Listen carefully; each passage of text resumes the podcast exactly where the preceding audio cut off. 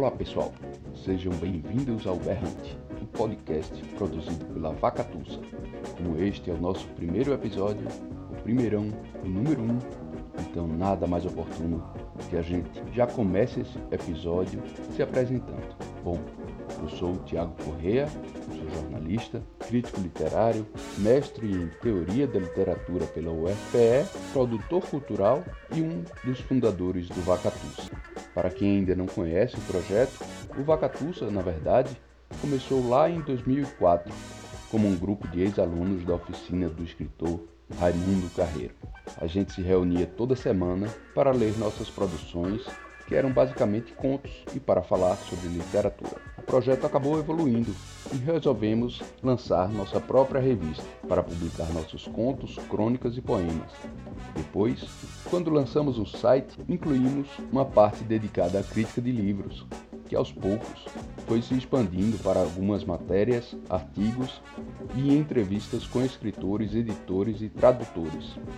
E é justamente desse braço, digamos, jornalístico e crítico do Vacatussa que resolvemos mais uma vez expandir nosso conteúdo e criar o podcast Berrante, dentro de uma proposta cross-mídia que envolve a produção de conteúdo em texto, vídeo e imagem. Então, resumindo, a ideia é meio que dar voz a todo esse conteúdo crítico e jornalístico que a gente já vinha produzindo no Vacatussa. É uma forma de divulgar a produção de literatura e de livros mesmo. Não necessariamente só de literatura, mas com um olhar crítico, especializado e analítico, numa linguagem mais leve, como um bate-papo. Se tivesse um guarda-chuva que a gente pudesse abranger a proposta do Berrante, seria tudo o que abarca o mundo dos livros, ou o chamado sistema literário, de que fala o crítico Antônio Cândido, ou seja, nosso carro-chefe é sem dúvida a literatura em si, os livros de crônica, poesia, contos e romances. Mas também estaremos de olho na produção de quadrinhos, em obras jornalísticas, livros-reportagem, biografias, no mercado editorial, nesse movimento de editoras artesanais independentes, na própria crítica literária, na produção acadêmica, que basicamente fica restrita ao universo dos congressos e das universidades nos principais eventos que acontecem por aqui em Pernambuco. E, claro, nada impede que a gente também se dedique a adaptações de obras literárias para o cinema, teatro ou seriados. Enfim, a ideia é que o Berrante possa ajudar nesse papel de divulgar e avaliar lançamentos, relembrar livros clássicos e esquecidos, abordar temas importantes para o nosso mercado editorial e nossa produção literária. Para começar o projeto, nós vamos falar sobre quadrinhos, mais especificamente sobre a recém-lançada graphic novel Polinização, que traz roteiro de Júlio Cavani e ilustrações do artista plástico Ricardo Cavani Rosas. Polinização foi lançado em novembro de 2019 e foi um dos responsáveis pela estreia do selo CEP HQ, da editora CEP, que surgiu com a intenção de investir e dar vazão às produções da chamada Nona Arte. E para falar sobre o assunto, primeiro conversamos com o editor da CEP, o jornalista Diogo Guedes, para entender melhor sobre o selo CEP HQ, saber qual a proposta, os interesses e os planos da editora em relação às histórias em quadrinhos. Entrevista, entrevista, entrevista. entrevista. Hugo, queria que tu explicasse pra gente é, como surgiu a ideia do selo CEP HQ, que foi lançado no fim do ano, em novembro, com dois títulos, com o lançamento de dois títulos, que foi o Polinização, de Júlio Cavani e Cavani Rosas, e o Obscuro Fichário dos Artistas Mundanos, organizado por Clarice Hoffman. Eu entrei na, na CEP Editora logo quando esse, o projeto do selo CEP HQ já estava encaminhado. Assim, esses dois quadrinhos já estavam bem encaminhados, tanto que eles são eu finalizei eles, mas eles foram editados por, pelo editor anterior, Wellington. Mas é. Foi um, um nicho. Não, que não é, nicho nem é a palavra, porque acho que o quadrinho já até ultrapassou isso, mas é um, uma linguagem que há muito tempo a CEP já, já, come, já começava a observar. Já tem uma relação com isso através dos quadrinhos na, na Continente, enfim, da própria.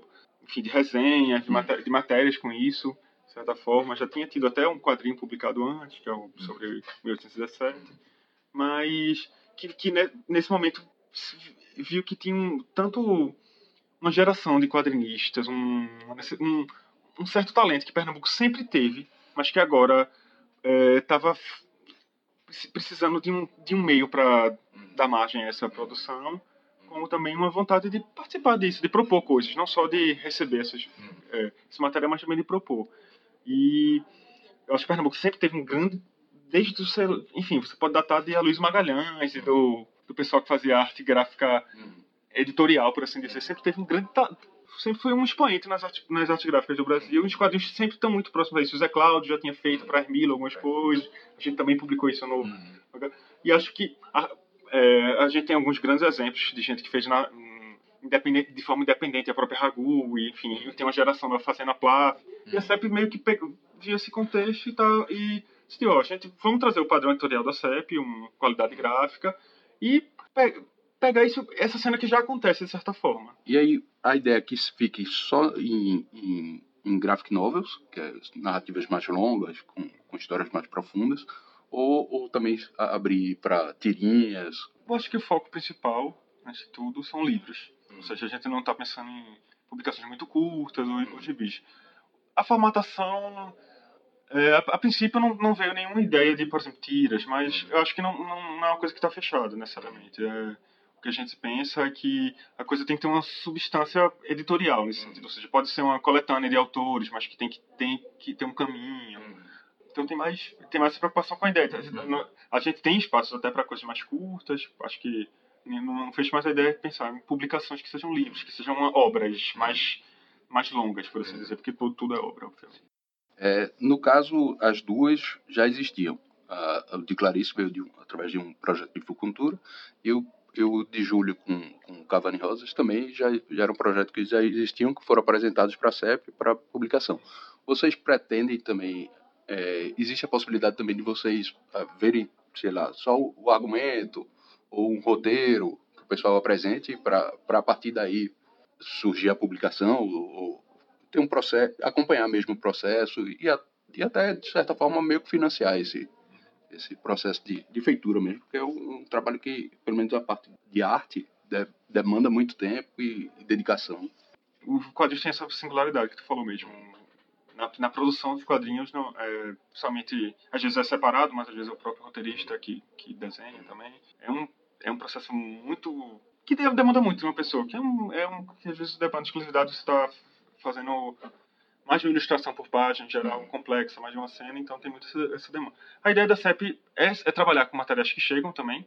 O, a gente, de certa forma, também trabalhou na polinização, a gente trabalhou também na produção. É, era um argumento que existia, que existia, eram desenhos que, de certa forma, alguns já existiam, mas a gente está trabalhando com eles há muito tempo. Então, a gente também teve coisa que foi produzida a, a, partir desse diálogo. Realmente o Obscuro Fichário tinha, já tinha um projeto, mas a gente também entrou de certa forma. Enfim, a parceria com a CEP permitiu ampliar, por exemplo. Então tem, tem coisas interessantes. De, de certa forma a gente já está. E a ideia é tanto servir como. Claro que é mais. É até mais viável para a editora, tanto em questão de prazo como até economicamente, publicar coisas que, que estejam sendo feitas, porque. Mas também a ideia é não só trabalhar com propostas, mas também propor coisas. Assim, Essa forma pensar, é, pensar pessoas e pensar ideias e a partir de se encaixar e trazer novos novos quadrinhos a partir disso. Ou seja, tem é uma coisa mista, é um pouco como a própria parte de livro. Às vezes a gente tem alguns casos que a gente encomenda uma biografia, por exemplo. Mas em alguns casos o livro chega pronto, via conselho. Em outros casos o livro chega pronto, mas tem umas imagens. Enfim, cada, cada caso vai seguindo uma questão. E com relação a a, a experiência de trabalhar com quadrinhos é, é diferente nesse trabalho editorial de, e se e se for diferente o que é que muda em relação a, a livro de texto mesmo? Particularmente quando eu cheguei e vi que tinha um selo até para retomar um pouco e vi que tinha um selo de quadrinhos eu fiquei muito pessoalmente muito contente porque eu sou eu sou um leitor de quadrinhos eu gosto muito. Até por ter trabalhado na área de, de literatura eu tinha até me afastado mais do que porque eu acho que talvez come, quando comecei na faculdade eu tivesse mais focado em quadrinhos do que em livros hoje as coisas estão mais a sua dissertação de mestrado é sobre Laerte. Isso, exatamente. E aí fiquei muito feliz com a, com a possibilidade que isso está sendo trabalhado já na CEP. A edição de quadrinhos tem tem demandas bem específicas assim. Tem demandas até técnicas mais específicas para a questão de tratamento de imagem, mas é, por exemplo, a própria até a revisão é muito complexo, mudar coisas que são letreradas, let, é, que tem o letreiramento manual. O caso de polinização é esse. A revisão é, a revisão é quase um quebra-cabeça, assim. Uhum. O autor tem que fazer e cobrir, e ele faz o que tem no balão, ele cobre. Às vezes, às vezes a revisão mexe alguma uma besteira, um acento, mas uma coisa que estava na próprio desenho, um cartaz, algo, algo, assim. Então, isso é uma parte bem desafiadora, mas até divertida também desse processo, que pode ser com artista, pode, às vezes a gente consegue fazer com tratamento de imagem. E também tem toda essa, essa questão de um duplo olhar. Você olhar primeiro um argumento, depois um argumento barra roteiro, que pode até estar tá mais... Eh, e depois olhar aquilo sendo transformado e é, pensar como... Tem, tem um tem como se fosse uma outra etapa no processo de escrita que é, que é própria que você intervém só num momento. Então tem duas questões, mas é editorialmente tem tem mais aspectos técnicos e também tem esses aspectos mais mais do, do próprio pro, conteúdo. Como tem sido a recepção do, dos dois títulos que foram lançados e também se isso já atingiu também o, o pessoal que está produzindo quadrinhos aqui, se já estão procurando vocês, se, como é que anda esse diálogo aí? A gente teve uma quando a gente lançou o CLDHQ e depois do lançamento das publicações, tanto aqui como em São Paulo, a gente teve uma recepção legal disso. Teve, teve uma procura de, até pessoalmente, mas depois também por, por e-mail com propostas, com sugestões. E foi, uma, foi de certa forma, esse, esse momento foi também apresentar a CEP, que talvez não tivesse na. Talvez com, até com algum motivo não tivesse na mente das pessoas como editora de quadrinhos também, a dizer, ó, estamos editando quadrinhos, o que procurem. E a gente tem tido uma recepção, tem tido até um diálogo com pessoas que estão não só desenhando, mas também a, militando de certa forma na área. Hum. A gente tem o pessoal da Ragu, da Plaf, a gente tem tido um, um conversa porque a, tem um mapeamento de, de, da produção que é muito interessante também.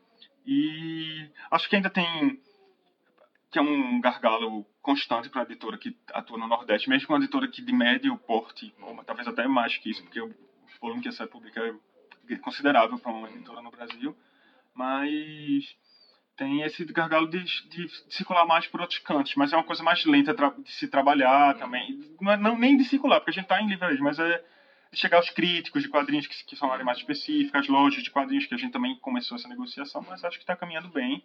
Espero que esse ano seja consolidação também dos projetos do, da, da CPHQ e que a gente tenha novidades e que se espalhe mais também. Né? Já tem algum título né, que estão trabalhando, se, se puder revelar.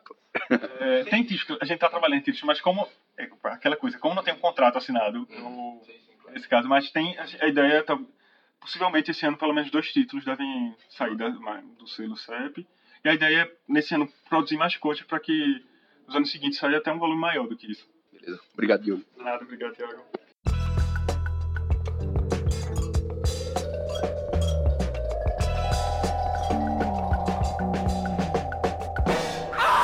Como já dissemos, este episódio do Berrante é dedicado à graphic novel Polinização, escrita por Júlio Cavani e ilustrada por seu pai, o artista plástico Cavani Rosas. A edição foi publicada em novembro de 2019 e saiu pelo selo CEP HQ, da editora CEP.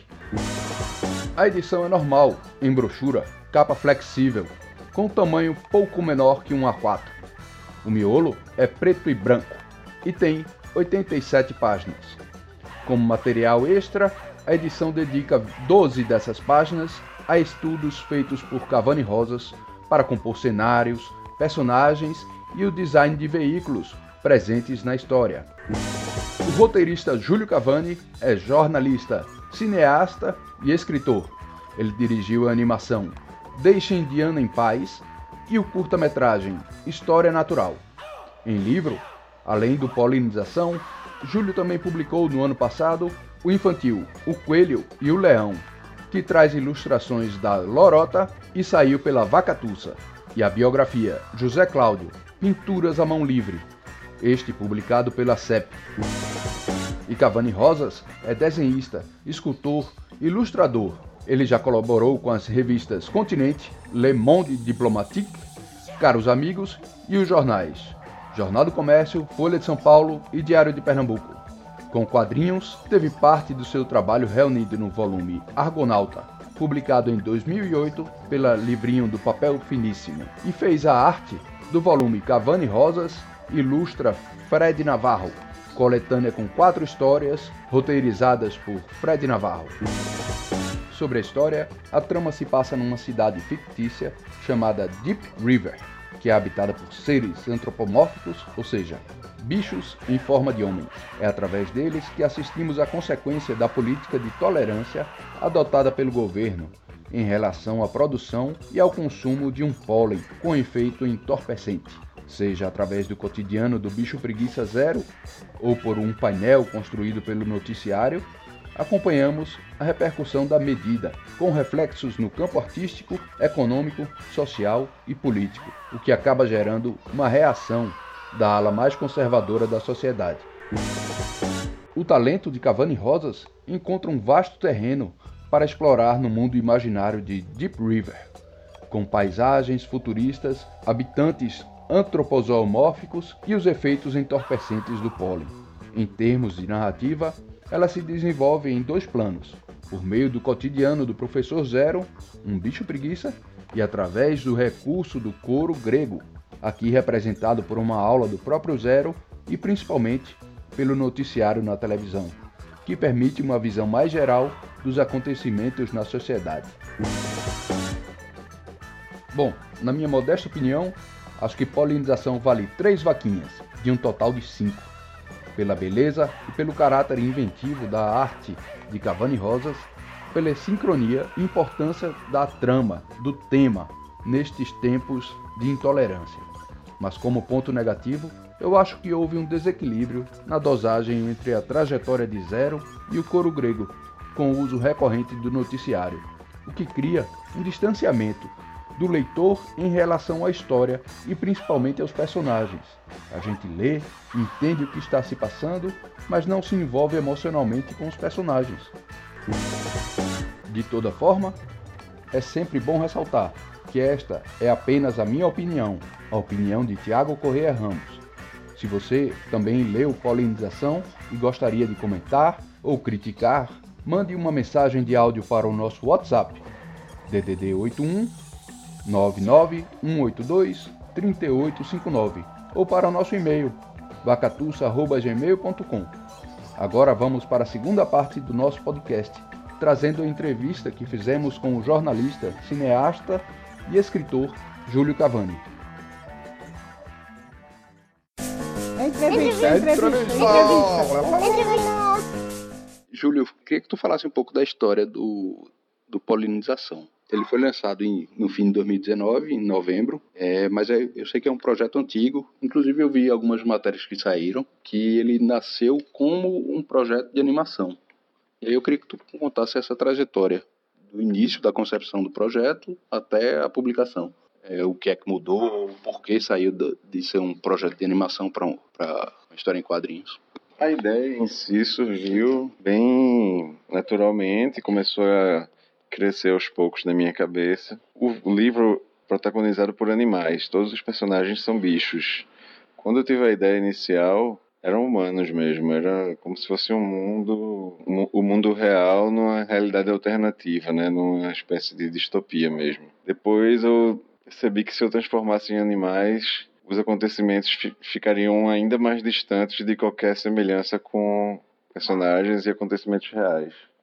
E aí eu gostei de fazer essa, esse reforço da fantasia, tornar tudo mais fantasioso e deixar mais aberto ainda para qualquer tipo de analogia que algum leitor for fazer com acontecimentos e personagens reais e lugares também. E aí a, a ideia foi crescendo aos poucos na minha cabeça e primeiro era uma espécie de curta de animação mesmo. Aí eu soube de um concurso de quadrinhos de uma editora lá do Rio de Janeiro e percebi que se eu fizesse uma versão em quadrinhos poderia ser interessante até mesmo como um primeiro passo para depois fazer um filme. Essa editora pedia para escrever o projeto junto com quatro páginas já prontas e o roteiro completo também. Aí foi aí que eu resolvi que eu coloquei o roteiro no papel e o desenhista Cavani Rosas, meu pai, topou fazer essas quatro páginas rapidamente. Inclusive essas páginas originais estão no no livro. Elas foram reaproveitadas. Eu não sei exatamente que ano foi isso, mas eu acho que foi em 2010. Entendeu? Faz 10 anos. Mas a história já estava na minha cabeça desde antes de 2010. Aí eu com esse roteiro pronto, eu, eu para quadrinho eu não desisti de, de fazer a animação. Então, no Fundo Pernambucano de Incentivo à Cultura, né, no Fundo Cultura, tem uma categoria de desenvolvimento de projeto para longa-metragem, que é uma se você for aprovado, você recebe uma verba para montar o projeto do filme, não é para produzir o filme, para produzir o roteiro do filme. Aí eu, como é um filme de animação, eu coloquei no orçamento também para produzir um storyboard. E aí esse storyboard é o livro Polinização. É um storyboard que usa linguagem de quadrinhos. O projeto permitiu que o desenhista pudesse fazer todas as páginas com alguma remuneração e assim eu pude concretizar um livro tão grande. Ah, então ele veio do Fungutura. O Fungutura participou do projeto do livro, não como projeto de livro, mas como projeto de filme. E o projeto do filme está pronto. Isso foi o resultado desse patrocínio da Fungutura. Mas aí eu reaproveitei o material do do projeto do filme e transformei num livro, adaptei para o formato de livro. E aí o livro tem uma vida própria, independente de esse filme existir ou não, mas eu pretendo, paralelamente, com a repercussão do livro, com os desdobramentos do livro, enriquecer o projeto do filme para deixar ele mais potente, com mais força para captar não só no Brasil como fora. E o livro vai ajudar muito, principalmente nesse momento atual de que totalmente desfavorável para a produção de cinema no Brasil. Então, de repente, ao longo desse primeiro ano do livro, vai ser oportuno também para que eu espere as coisas melhorarem, tomara, e enriqueça ainda mais o projeto do filme. Aí, é, tu, tu lembra quando foi esse do projeto do Funcultura? O projeto do Funcultura eu acho que foi em 2016, não tenho certeza. Aí tu fechou o roteiro nessa época. Eu pergunto porque o, parece a história do Brasil, ultimamente, a história, né? Então, é, relação tem muito muitas próxima. coincidências. Tem, por exemplo, personagens que eram macho virou fêmea. Tem coisas que aconteceram no Brasil que foram incorporadas ao roteiro e outras coisas já estavam no roteiro e aconteceram no Brasil ou aconteceram em outros países. Desde a ideia inicial, por exemplo, na época da ideia inicial ainda não havia sido legalizado a cannabis em, no Uruguai, por exemplo. Então, quando legalizaram, eu aproveitei alguns elementos dessa experiência uruguaia para enriquecer as cenas do filme, os diálogos também, as informações, os dados. Tudo ali é ficção, é ficção científica, mas eu extrair também algumas coisas da realidade, né? Eu observei entrevistas, por exemplo, com ministros. Tem uma, no livro tem uma entrevista com um ministro, é muito inspirado em uma entrevista em que, que um ministro uruguaio uhum. deu para a imprensa. E a partir da chegada da CEP, como é que foi esse trabalho editorial lá? Se, se houve mudanças a partir dessa conversa com a CEP? Antes da CEP, eu cheguei a conversar com outras editoras de fora de Recife, de São Paulo, e os editores, responsáveis por esses editores, chegaram a se interessaram pelo projeto e chegaram a sugerir várias modificações e essas modificações foram incorporadas, eu agradeço a eles. Mas quando eu mostrei para eles já estava pronto, bastante avançado, já tinha um livro pronto para ser lançado. Quando chegou nas mãos da CEP, já tinha não só o livro pronto, mas já tinha 50 alterações que eu fiz por influência desses editores e também de amigos para quem eu mostrei. Mostrei para vários amigos que fizeram sugestões também e eu fui mexendo, mas o livro já estava pronto quando chegou na CEP. E o processo de edição da CEP, as modificações que eles sugeriram foram muito mais de gramática, coisas de texto mesmo, de revisão ortográfica, do que de conteúdo, de ação. Gente não precisou mexer muito nos desenhos, não, quase nada. Uhum. Como é que foi o trabalho, trabalhar com teu pai?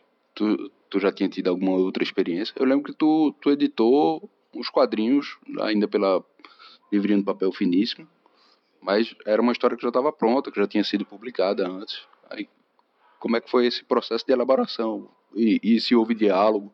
Se alguma coisa tu mexeu por conta de sugestão dele e, e o contrário também? Eu e meu pai somos apreciadores de histórias em quadrinhos desde sempre. Sempre tivemos, ele sempre comprou, ele é colecionador de quadrinhos. E eu acho que eu sempre tive esse sonho, ele também, de ver um livro de quadrinhos dele publicado. Então, há mais de 10 anos atrás, não sei exatamente quando foi, eu, através da Livrinho de Papel Finíssimo Editora, eu encontrei uma maneira de fazer uma publicação barata, assim, de, de pouco baixo custo, que reunisse algumas histórias em quadrinhos dele que já existiam, que já estavam prontas e eram inéditas, ou haviam sido publicadas há muito tempo, nos anos 90. Aí a gente fez o, o livrinho Argonauta, que é uma espécie de fanzine com cinco histórias desenhadas por Cavani de autores diferentes. E lançamos nesse esquema da livrinho bastante informal, sem nenhum tipo de patrocínio, ou mesmo banquei a impressão, uma tiragem pequena. A gente esgotou essa tiragem e foi interessante porque fez com que as pessoas soubessem que ele é um grande quadrinista brasileiro. Além de ser um bom desenhista, ele também domina a narrativa visual dos quadrinhos da arte sequencial de maneira muito original e eficiente, envolvente, com bom ritmo, recursos de enquadramento, tudo, assim. Ele realmente é um quadrinista completo. E aí, uma das histórias que estavam dentro desse livrinho, o nome do livrinho era Argonauta, né? Era a Deixa a Indiana em Paz. E aí, essas histórias eram histórias de quatro páginas. Eu achei que elas poderiam render curtas-metragens curtos mesmo.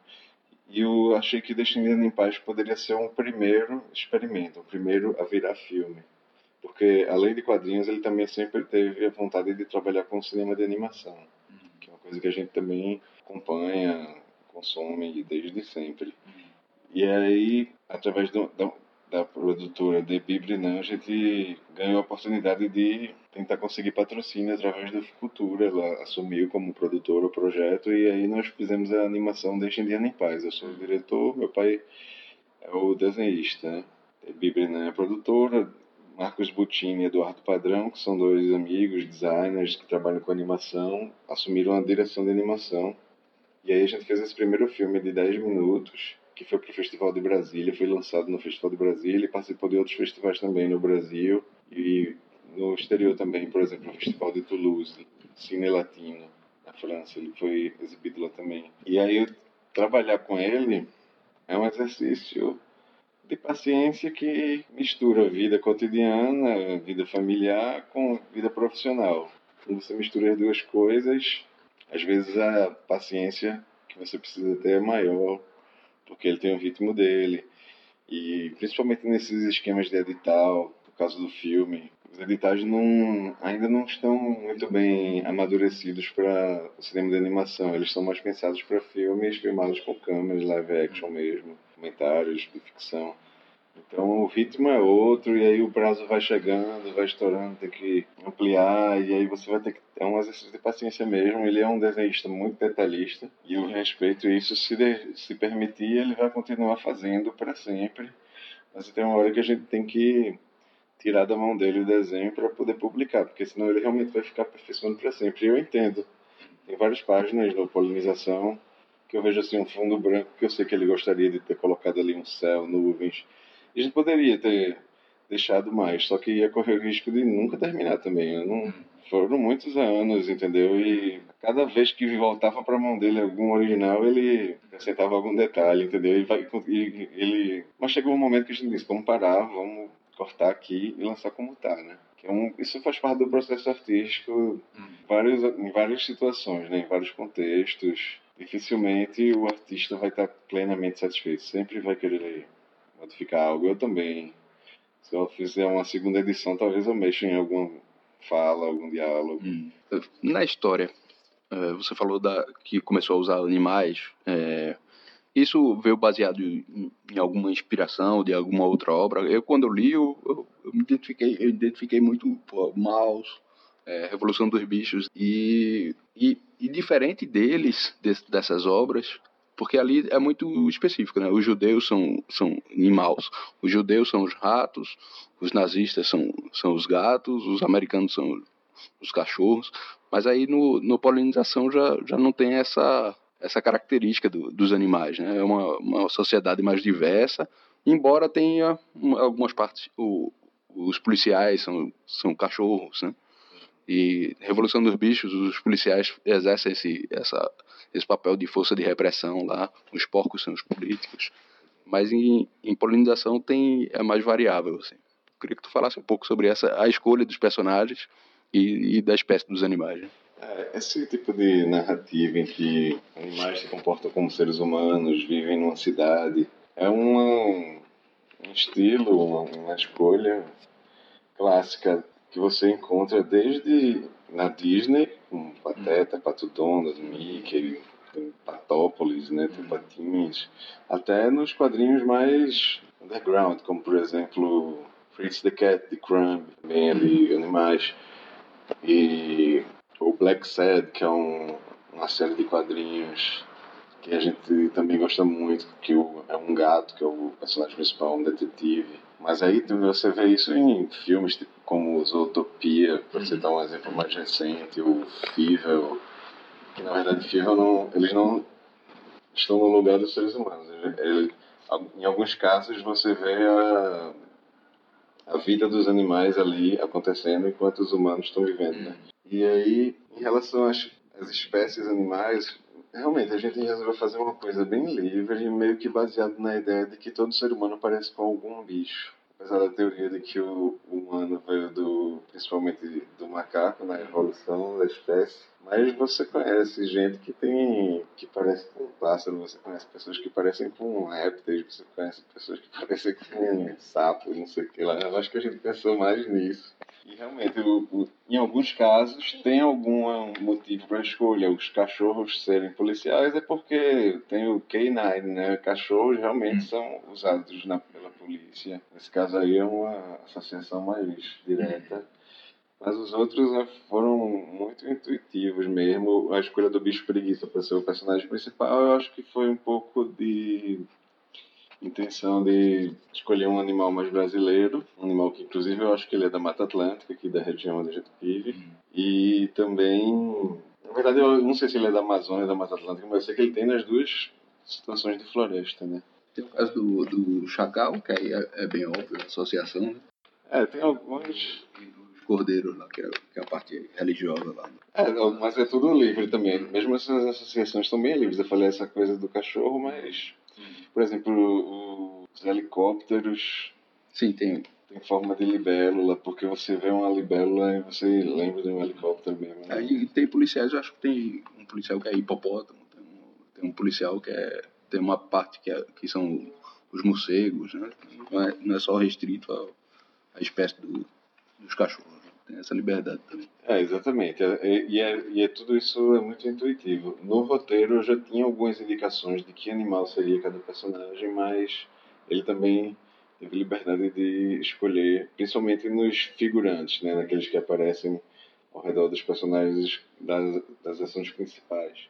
Por exemplo, na cena das bandas, Porcos Corpos é uma referência a um filme pernambucano e aí misturei com Samba Clube, que é uma referência a uma banda pernambucana também, e aí nesse caso tem, teriam que ser corpos, ou porcos. E Mangue Bang é uma banda formada por caranguejos, é uma espécie de referência ao movimento Mangue também, que tinha o caranguejo como um dos símbolos. Mas, é, mas no geral é tudo muito intuitivo, ideias criadas muito na hora mesmo. O, o Deep River, que é o que é o lugar, né, a cidade onde se passa a história, é, ela foi inspirada em algo, em algo específico. É, e, e, eu queria que tu falasse um pouco do tempo de, da localização, porque a história tem um, um, um quê místico lá, que é do consumo do pólen, tem uma sociedade mística que o, o Zero, o personagem, acaba descobrindo. E, mas ao mesmo tempo tem o, o visual do, dos veículos, tem, tem algo meio futurista ali. Eu queria que você falasse um pouco dessa, dessa composição do, do cenário e, e também da narrativa, né? Do, que isso influen acaba influenciando. É, não, não necessariamente não necessariamente futurista, mas uhum. é um design de veículos, de prédios, por exemplo, de objetos é, novo, assim, que não é que não existe, não existe essa marca de carro que aparece aqui, nenhuma, nenhuma fábrica de carro produziu um carro como esse carro que tem aqui, assim como o helicóptero também não existe esse helicóptero na vida real. E aí, como é uma realidade paralela, a gente pode ficar livre para criar essas coisas de design, de objetos, da maneira que a gente quiser. Assim, combinando coisas de design real com coisas de design mais fluido, já fazendo uma espécie de proposta também de design que poderia funcionar na sociedade. Agora, a cidade, cidade tem elementos que lembram, por exemplo, o Recife, que é uma, uma praça na beira de um rio, que lembra bastante a Praça do Marco Zero, mas em outras cidades do, do mundo tem praças desse estilo também. Inclusive, a Praça do Marco Zero foi inspirada em outras cidades, né? Por exemplo, a Praça de São Marco, em Veneza, tem essa configuração, mais ou menos. E tem uma periferia em Deep River que é um pouco inspirada na periferia da cidade do México, apesar de eu, a gente nunca ter ido lá, mas a gente olhou fotos, uma massa enorme, quase infinita, a sensação que tem de casas. Hum. O rio que fica em frente à cidade, ele tem elementos que lembram o Rio São Francisco, onde existem realmente ilhas, existe... Hum. mas também é muito inspirado em uma viagem que eu fiz para Belém do Pará, quando eu fui para a Ilha do Marajó, ali no final do rio, tem arquipélagos dentro do rio, você não vê o outro lado da margem do rio. No Rio São Francisco, eu acredito que em alguns lugares também não dá para ver o outro lado da margem, não. A margem oposta, não, não tenho certeza, não. É, em alguns lugares, não. Não dá para ver, né? Pois é. Inspirado nesses rios que parecem um, um oceano mesmo. Aí tem uma cena que, em que eles viajam para um festival de música no interior. A, a vegetação, e a geografia são um pouco inspirados no agreste de Pernambuco, realmente, assumidamente. Então é uma combinação com inspirações reais e criações do zero também. Inclusive tem, tem bichos que não existem, né? E você vê, tem, tem uma cena até meio cômica que é. Agora eu esqueci o nome do. É tipo um macaco com, com orelhas de, de, de coelho e tem um, um tipo um, um, gorila com um olho só, meio ciclope também. Tem, tem essa brincadeira de, de imaginar o, o, além ainda. É, na verdade, eu, é porque o personagem principal é um bicho preguiça e a namorada dele é um, uma ursa. Então, a gente imagina, se eles cruzarem e tiverem um filho, será que vai nascer uma ursa ou será que vai nascer um bicho, preguiça? Ou será que vai nascer uma mistura entre os dois? Por isso que em uma cena aparece um macaco com orelha de coelho. Quem perceber esse personagem, perceber que tem alguma coisa estranha nele, pode talvez chegar a essa conclusão, que ele é resultado de um cruzamento de um macaco com coelho. Uma coisa que não existe na natureza, que a gente adota como uma liberdade poética, inspirada também no livro O Ipapocaré, que tem ilustrações de Cavani Rosa, meu pai, e um texto de Antônio Guinho, que é sobre um animal que é uma mistura de hipopótamo com jacaré é um, uma espécie de referência também a isso. O que você falou que tem um olho só é um mapinguari. O mapinguari é um personagem das florestas do Brasil, um personagem mitológico que é um mamífero que só tem um olho e tem uma boca no meio da barriga em algumas versões sobre esse personagem. No nosso caso, a boca dele é enorme, mas não, não é exatamente no meio da barriga, não mas ele tem um olho só porque ele é, ele é inspirado numa pinguaria. A gente chega até a mencionar isso no texto. Hum. Massa. Aí, é, em relação à narrativa mesmo, é, boa parte da história acompanha o zero, mas você também utiliza aquele, a gente pode chamar do, o recurso do, do, do coro do teatro, do teatro grego, que é meio que através da tele, basicamente através da televisão, que é meio que para contextualizar o, o, histórico ali do. Queria que tu falasse um pouco dessa, dessa ferramenta do, do, do coro e, e até que ponto se deve usar ou não. Isso aí a gente se inspirou, mais do que no teatro grego, por exemplo, a gente se inspirou no filmes de Martin Scorsese, por exemplo, em que há uma narração em off de um personagem depois outro personagem entra para fazer a narração em off. E no meio tem uma para a narração e vira só ação e depois volta a narração. A gente se inspirou também no Cavaleiro das Trevas, o quadrinho, a história em quadrinhos de Frank Miller, em que ele usa muito o recurso de a tela da TV aparece no quadrinho, um quadro em formato de tela de TV uhum. com um apresentador de telejornal ou um repórter uhum. falando uma notícia que se confunde com a narrativa do próprio livro. Uhum. E especificamente aqui em Polinização são praticamente quatro capítulos. O primeiro é narrado pelo próprio Zero e em determinado momento você descobre que essa narração ele está fazendo para os alunos da sala de aula. Ele é professor, ele está contando para os alunos. Depois tem um pouco de ação sem narrador, sem o narrador que seria um, um off, né, se fosse na linguagem audiovisual.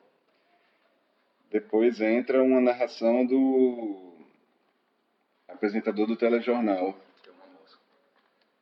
é, que é um leão marinho, né? E depois volta para uma narração normal de um. Quando aparece é de um narrador invisível também. Uhum. Tem, também tem alguns momentos que é o um narrador invisível, que não é uhum. nem o apresentador, nem zero, que uhum. é só uma descrição, uhum. complemento da, da ação mesmo. Então a gente exercitou esses diferentes tipos de narração, um pouco inspirado nesses exemplos que eu falei. E como é que tem sido a recepção do, do livro? visto o interesse do pessoal, os comentários. É, os eventos de lançamento foram um sucesso de público, de vendas, assim, a gente realmente percebeu que despertou o interesse do público aqui no Recife, aos poucos a gente vai começar a lançar em outros lugares também. Teve lançamento em São Paulo? Teve um lançamento em São Paulo, dentro da Ocupação 9 de Julho, na exposição O que não é floresta é prisão política na Galeria Reocupa, que é uma galeria de arte que fica dentro da ocupação 9 de julho. A ocupação ela existe em um antigo, um antigo prédio do INSS que estava abandonado e que de 2016 para cá passou a ser ocupado pelo movimento dos sem teto do centro.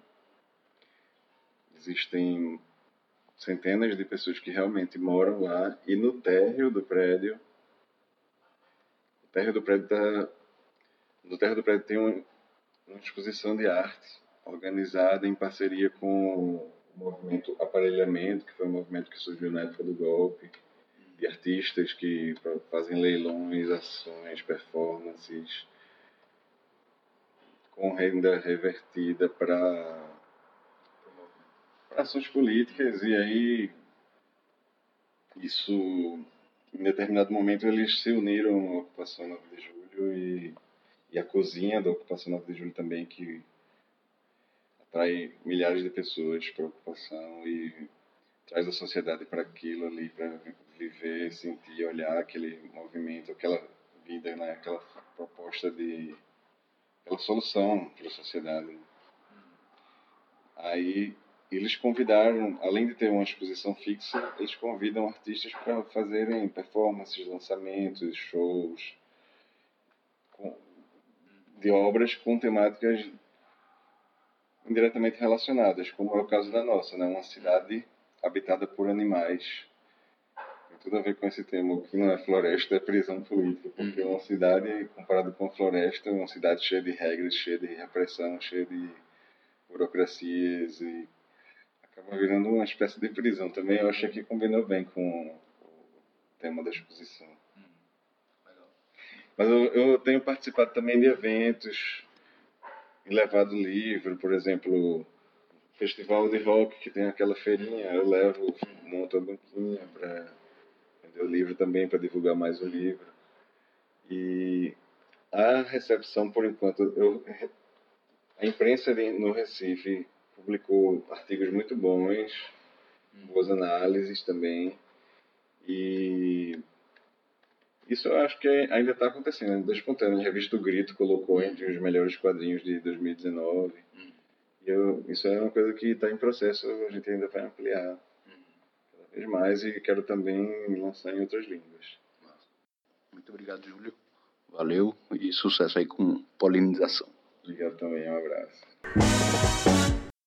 E essa foi a nossa conversa com o jornalista, cineasta e escritor Júlio Cavani, autor da graphic novel Polinização, que foi publicada pela CEP. Chegamos então ao fim do episódio piloto do podcast Berrante.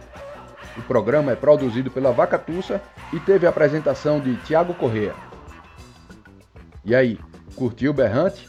Além deste episódio do podcast, nós produzimos um conteúdo extra sobre o polinização, que você pode encontrar no site vacatussa.com e no perfil da Vacatussa no Instagram.